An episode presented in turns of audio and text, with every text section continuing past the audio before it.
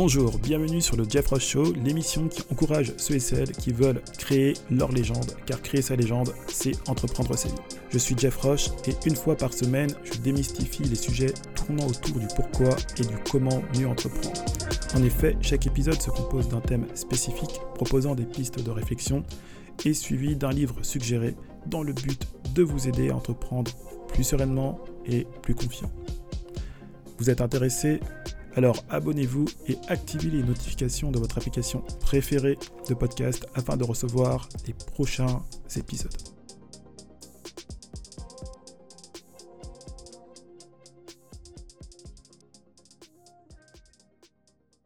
Salut, bienvenue sur le Jeff l'émission qui t'apprend à entreprendre ta vie en créant sa propre légende. Ici, bien entendu, je ne t'apprendrai pas à te reposer sur tes lauriers, à te larmoyer sur ton sort ou à accuser X ou Y personne de ta condition actuelle, mais mon but ici c'est de te bouger, de te pousser, de t'amener euh, à te dépasser, à te surpasser lorsque tout va mal pour enfin faire quelque chose de ta vie.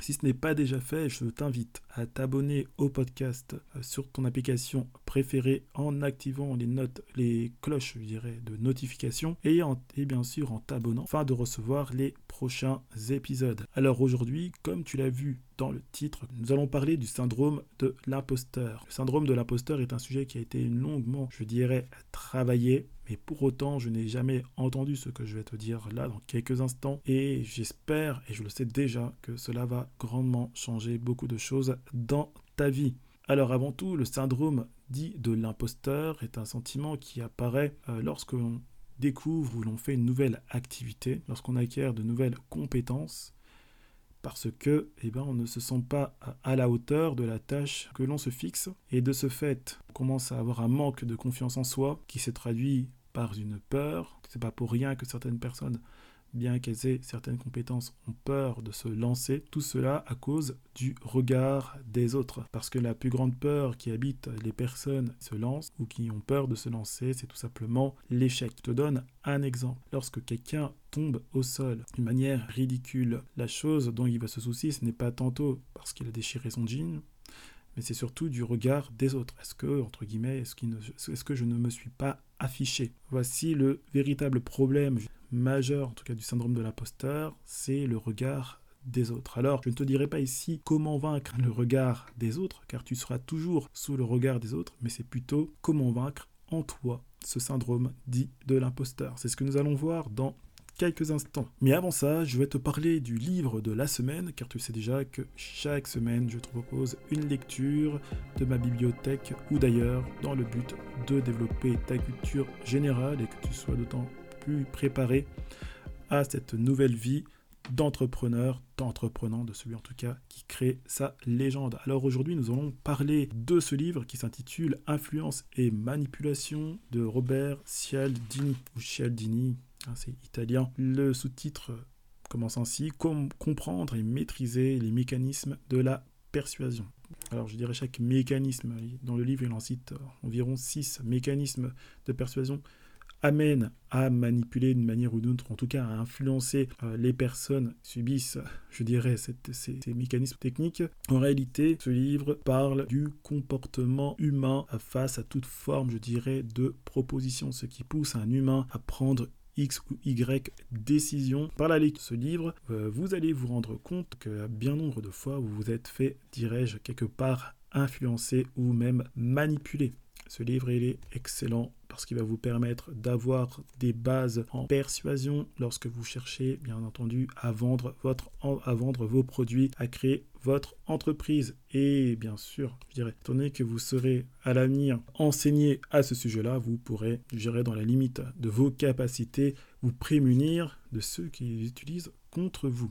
Alors ce livre, je vous le conseille. Influence et manipulation de Robert Cialdini. Il coûte vraiment pas cher. C'est un livre qu'il faut avoir dans votre bibliothèque. Voilà, c'était donc la lecture de la semaine. Alors comment vaincre ce syndrome? Alors en premier temps, il faut avant tout être réaliste et lucide. Lucide quant à quoi? Quant à vos réelles capacités qui peuvent se traduire sous forme bah, de, vos diplômes, de, vos, de votre expérience, de vos résultats. En fait, ce qui va vous rassurer, ce qui va vous permettre d'avoir, je dirais, ben, plus confiance en vous, c'est d'avoir une méthode. Lorsqu'on en a une méthode, on est rassuré parce qu'il y a une marche à suivre. Personne aime faire quelque chose sans être guidé. Lorsqu'on est guidé, cela nous assure euh, d'être, premièrement, bah, ne pas être seul et aussi bah, d'obtenir du résultat. Il en est de même face, je dirais, à ce syndrome dit de l'imposteur.